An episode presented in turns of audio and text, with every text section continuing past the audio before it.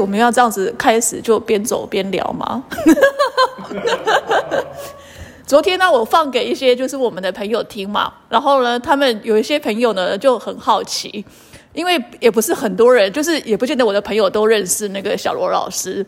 然后呢，他听了我们昨天的介介绍之后，他就说：“哎呀，其实还想再听多一点呢，因为呢会想知道说，譬如说小罗老师为什么会进入创作啊，什么等等。”所以我就想说，哎，那如果这样子好啊，那我们就趁胜追击，刚好今天小罗老师来补东西，所以呢，我们就可以比较随性的跟他聊一下这样子。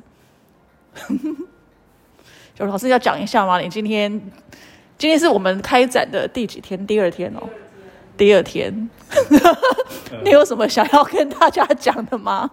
就谢谢大家，就因为就其实，在疫情下，大家还愿意抽空专程来现场，呃，选购作品，我非常感谢。然后，当然也谢谢无私生活，因为其实一开始在刚开始要准备展的时候，想会不会变成线上呢？其实我对我来说，我很不喜欢线上购买作品这件事，因为就像哎，要回到那个展览主题，就像其实在一开始写的时候，就会说，其实我觉得作品有很多东西是照片无法传达的。那你们来到现场看过东西、摸过东西、拿起来感受过它的重量跟触感，甚至去听声音。或者是近距离观察它的颜色跟质感，那些东西其实都无法透过照片来传递。甚至即使是也许你看起来差不多的东西，我觉得它还是有自己的性质、气质，或者是不同的个性。那个是要到现场才能够感觉的。所以，呃，如果说要说什么话，其实就是谢谢大家还愿意抽空来现场这样子。而且真的很不简单呢。我们昨天。第一天开幕嘛，然后就整天下来几乎就是百分之百的到席率，而且呢，大家都不止准时，还会稍微早到一点点。我记得那时候我们在做海报的时候啊，然后小罗老师都说：“哎，这一次的展期我们就是定大概七月十六到八月十六。”我说：“啊，一个月，你东西有这么多吗？” 然后小罗老师说啊，因为怕疫情期间卖不完，可能没有人要出门这样子，然后到最后可能搞成会在线上，所以可能时间要长一点比较保险。我说这个有点困难吧，我感觉应该是三天之内就会全部都没有了，不可能弄到可以一个月这样子。可是呢，这一次我们还好，这一次就是我们的展览就是呃第一天跟第二天，昨天跟今天呢，我们都有就是就是每人限量五件这样子。而且呢，来的人大家都还蛮开心的，就是好像是 VIP，每一个时段呢，然后就只有一个人、一组人这样子，然后就可以慢慢的看。所以呢，他们进来，我看到很多人一进来就很兴奋，说：“哎呀，好棒哦，还有这么多作品，而且没有人跟我抢啊，我可以比较心平气和的，然后很悠闲的去选一些自己喜欢的东西这样子。”那呃，这一次呢，其实目前我们现场还是有一些湖嘛。然后我记得就是今天有有 对呀，我今天有几组客人过来，本来他们是想要找一些餐具之类的，然后就有一点点小小失望这样子。对，那刚刚呢，呃，小罗老师又过来补了一些东西，那我觉得，哎，可以请小罗老师再跟我们讲一下，他针对这次的展览有没有哪一些是他特别喜欢的，或是说针对我们现场有没有哪一些东西，你有一些什么想法，也可以跟大家再讲再聊一下。嗯嗯，其实有一些喜欢的，很荣幸已经被买走了。那现场，呃，就是壶的部分啊，呃，其实很感谢，其实大部分发觉小尺寸的壶都卖掉了。那其实还有几把壶我很喜欢，那就是呃，应该说其实也没有特别说，呃。哪一个一定是非常喜爱的？但是说有几把是我觉得它的线条或者是比例上，其实就像做东西的时候，我我很少会是比如说画好一个图，然后照那个做。其实很多时候都是一个无意识的状态，就是我预定大概今天要做，就是这比如说要做二十只壶，就会开始搭配，然后做做做，最后再把所有零件组合在一起。可是其实最后组合完之前。我都不确定说，甚至到烧完之前，我都不确定这个东西、这个作品它到底好不好看，都是要到做完那一刻，可能从很多个里面才会发觉到说，哎，某一件其实我特别的喜欢。那其实也一直都是用这种方式来做作品，比较不是说这一件我就是要特别把它做成什么样子，比较是一个呃，大部分就像刚刚聊，其实我我做拉胚的时候也常常会听 podcast，或者是 我常常是无意识的在动作，就是靠身体自己在在操作这些平常，因为其实动作都很琐碎，那。部分作品有最后烧出来的效果，我觉得是好的，那我觉得就很棒了。对，我觉得这个这个很特别，就是说你并不是说每一个作品你都先画好图，然后再依着图去做，而是你每个当下都去感受，然后或者是甚至你去放空，然后是放空，然后让它在自然呈现。哎，我觉得这个很厉害，就让我想到日本茶道。哈哈哈我觉得小罗老师有学日本茶道嘛？那日本茶道其实就是一开始要学很多的一些技术，然后慢慢的呢，你在生活里就是一次又一次透过不同的练习，然后慢慢转化成内化成身你自己的一部分。你根本就不要用头脑去想说，哎，我下一步要做什么？那身体自然而然就会引导你去做这些东西。嗯，对，某种程度上，呃，我采用的方式是类似的，就是，呃，其实这也算是比较日本民意的的的思维啦，就是，呃，会是其实做这些作品比较像是身体劳动，然后不停的去操作这些动作，呃，衍生出来身体的记忆，那跟所谓的灵感突然发生，然后。突然很有创作欲是完全不一样的事情，应该是我从来没有灵感爆发，什么很想要做什么，never，就是大部分时候就是觉得好辛苦，但是我还是会继续做，但是就是呃不会特别去呃做的时候不会特别希望希望自己保持就像刚刚呃五十大姐讲的，其实我比较喜欢是放空的状态，就是那个意念不会特别执着在。某个地方，而是就是反正就是持续的操作，然后一个器型，其实当你慢慢做做啊，它慢慢就会自己长出它自己的样子。所以呃，就像可能一个盘子或一个壶，其实它我自己会觉得，其实里面有非常多的细节，就算只是一个小碟子，但是如果呃你很在意自己作品的人，或者是你仔细看，其实我会发现，其实每个人或每个作家他都有他在意的点，这个都是很细微的东西，可能要透过反复的操作才会。表现出来，这样子很棒哎，所以难怪你的作品都给人家一种很安定、很安静的一种感受。那我也很好奇哦，你说你也没有说特别想说要做出什么，但是你这最近这一两年的邀约越来越来多，越来越多。那有没有过？因为每次你都，我记得好像你都会给自己一个挑战嘛，就是好像每次有一个展览，都会希望自己有一些新的作品出来。那万一没有想法，突然没有灵感、没有想法的时候？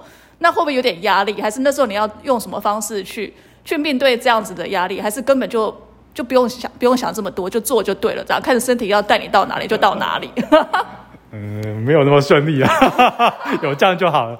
其实，比如说我今年必须大概知道，其实我大概前两年前就会敲到，就会把展大概敲下来，就是大概今年就会敲到后年的展。所以，其实，在一年开始前，我大概就会开始想，可能这个空间适合。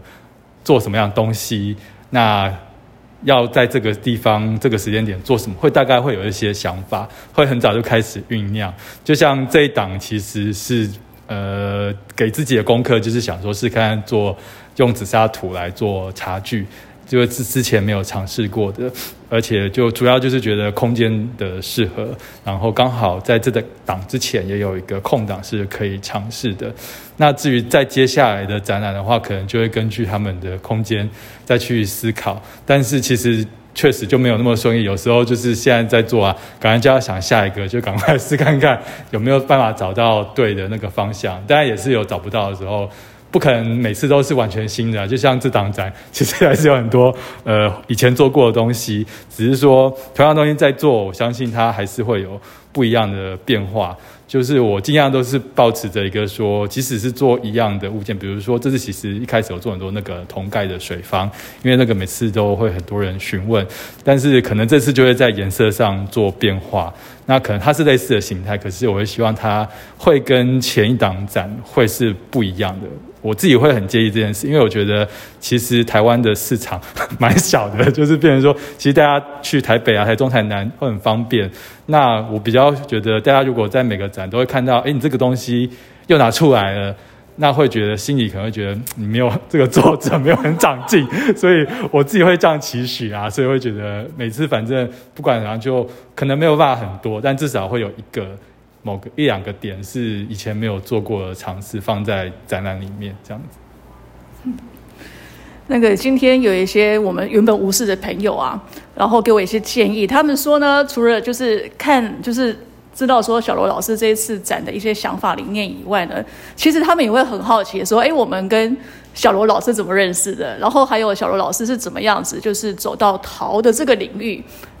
那我觉得，哎，这也蛮好的，因为我也很久没有想过说，哎，对我跟小罗老师怎么认识的？我印象中好像只记得很大概六年前吧，还是七年前。那时候我们好像茶馆还没有开的时候，然后我们的工作室在乌来的山上，我记得那是第一次见到你，对不对？对我我我是第一次啦，然后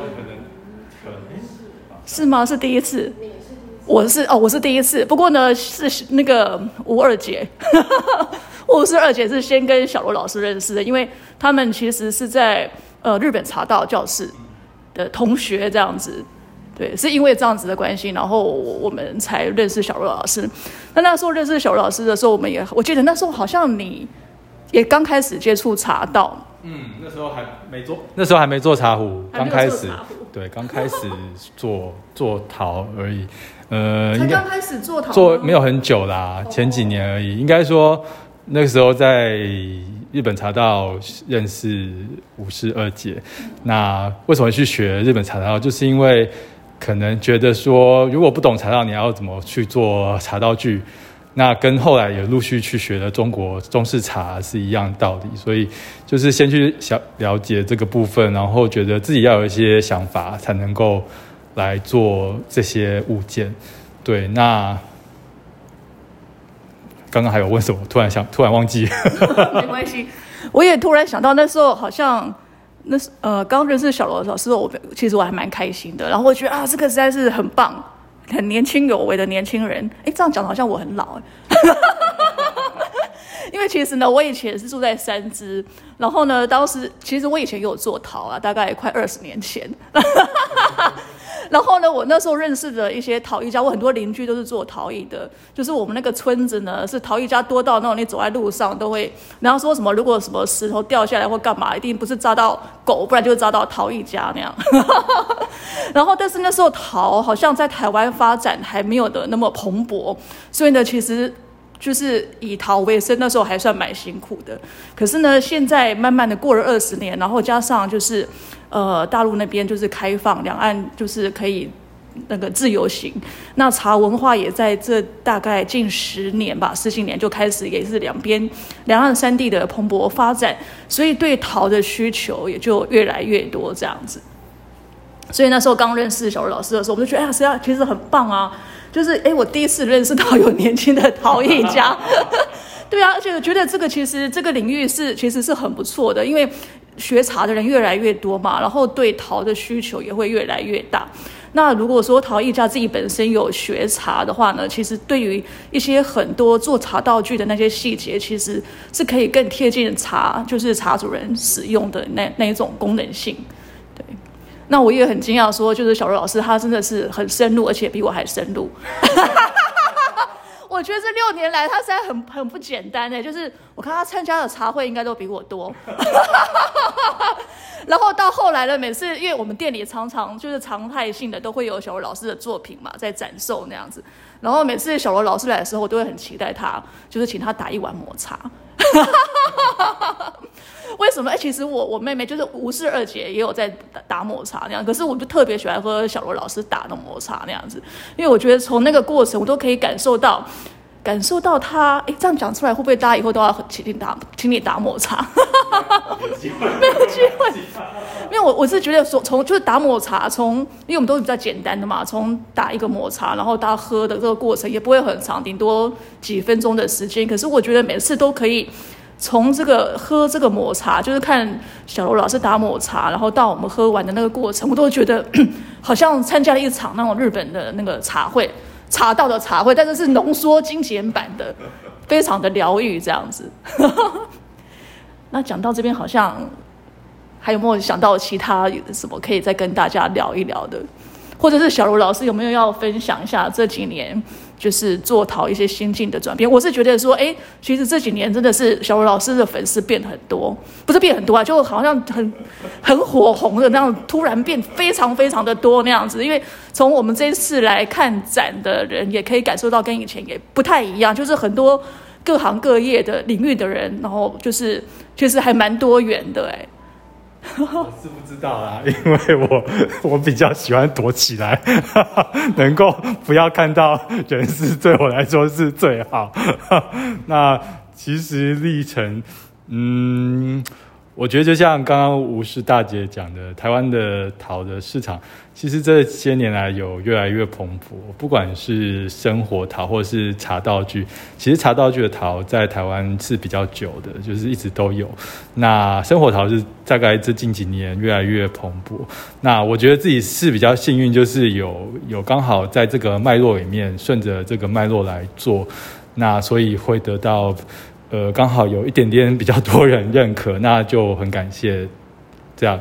但是就其实每次都很害怕啦，因为我就觉得说，其实家里哪有需要那么多东西啊？每次都还是有人来买，我自己都很害怕，想说会不会其实他们 他们其实也不需要那么多，到底为什么要买呢？然后就会很惶恐，就觉得很怕自己哪里做不好，他们会不会买回去啊？就像其实我。我是一个 比较悲观的人，我每次都很很怕那个会有人来讯说，哎，我跟你买那个什么什么，我觉得它现在很难用，很糟糕。每次那个讯息一一一，我看到手机存在你，我心想完了，是不是这个？但从来没有过这样讯息，就是我会想比较多，所以说尽量就是把东西做好，因为我都觉得说做陶啊，就是陶的寿命其实很长啊，它会比我还要长，所以说。我一直都是觉得他要蛮谨慎的去去看它，虽然也不是说多么的伟大，就是说，呃，要有一个比较慎重的心情去看待你的每一件作品，就算它只是一个很小的东西，因为它就是做出来，它就可以放很久很久的时间。那就也希望可以继续把东西做得更好一点。对，谢谢。刚刚讲到这个，我又想到，其实呢，呃，小柔老师真的是很谦虚。然后我记得几年前，就是我们上次有一个展，因为他其实他每次的展览都会让我们蛮惊艳的，因为一次都比一次更好，然后技术也更纯熟这样子。然后我们就想说，可是你确定你的价钱还是要定这么低吗？对啊，因为其实我记得好像很多艺术家。其实不管艺术家，每个人当然都希望自己的作品可以卖越高嘛，表示好像越有价值那样子。然后我记得曾经我有很多次有跟小小罗老师提出说，哎，你这个作品可不可以再提高一点价钱那样子？然后小罗老师就是说不行，就是这个价钱不可以提高。我说哎呀，怎么会有人说那个自己的作品不可以卖太贵，只能卖这个这个价钱这样子？而且他很坚持哦。然后我想说，哎，这是他的策略嘛？然后，因为这样子，这样可以慢慢培养一些广大的粉丝群那样子。结果果然没有错，这两年来他的粉丝真的是非常的多那样子。但是我我也不我不应该这样子讲他是策略啊，其实他不是策略啊。我觉得我上次问过他说，为什么你不要把价钱提高一点？然后他又讲出一个原因，我觉得还蛮感人的。我怎么不记得有这种东西？请 请问我感人部分在哪？没有啊，我记得你就讲过说，你觉得陶的陶艺的东西是生活的，你觉得好像不应该是一个很高的，或是哦，你说那个那个是我自己啦。比如说，其实没有感人的部分，就像可能，比如说我也会常跑日本去看东西，就会觉得说，呃，生活陶的其实他自己大概会有一个价位在，就像我自己会设定可能多少钱的东西。我就不会买，所以我会自己去衡量一下，说这个价位放在生活陶，呃，合不合理？因为其实当一个物件，就算它再怎么美，可是当如果你要说它是日常生活用的陶器的话，当你的价位上升到一个高度，它就失去了那个意义。你会有一种比较慎重的心情去使用它，其实是无法达到那样的生活。使用陶的性质的，我是这样觉得啊。如果说用一个角度来切入的话，那另外一方面也是觉得说，我觉得我一直都不是技术很好那种作者，就是不管是拉胚啊，或是做烧窑啊，我都一直还在摸索啦。就是呃，每次我都会觉得别人做的很厉害，很厉害，完了，糟糕，这样，所以就觉得好像没什么意思，卖很贵，因为。这些东西说穿了也没有什么很艰深的技术，就是以我做的东西来说，说实在的，它真的跟很多大师做的东西比起来，真的没有什么不值一谈哦。那只是说可能出发点不一样。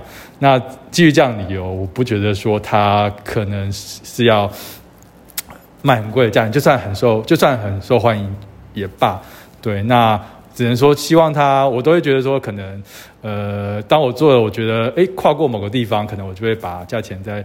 调整一点，就像可能这次做紫砂壶，真的其实工比较多，因为要打磨、要抛光，那那个会花很多时间，所以价格就会稍微贵一点点。那其他东西其实我花的时间是一样的。那希望当然是可以把瓶子做得更好。那至于价格，我倒觉得还好，反正慢慢来啊。对，大概是这样。我记得我好像是不是有小罗老师第一次做的壶啊？我下次我应该。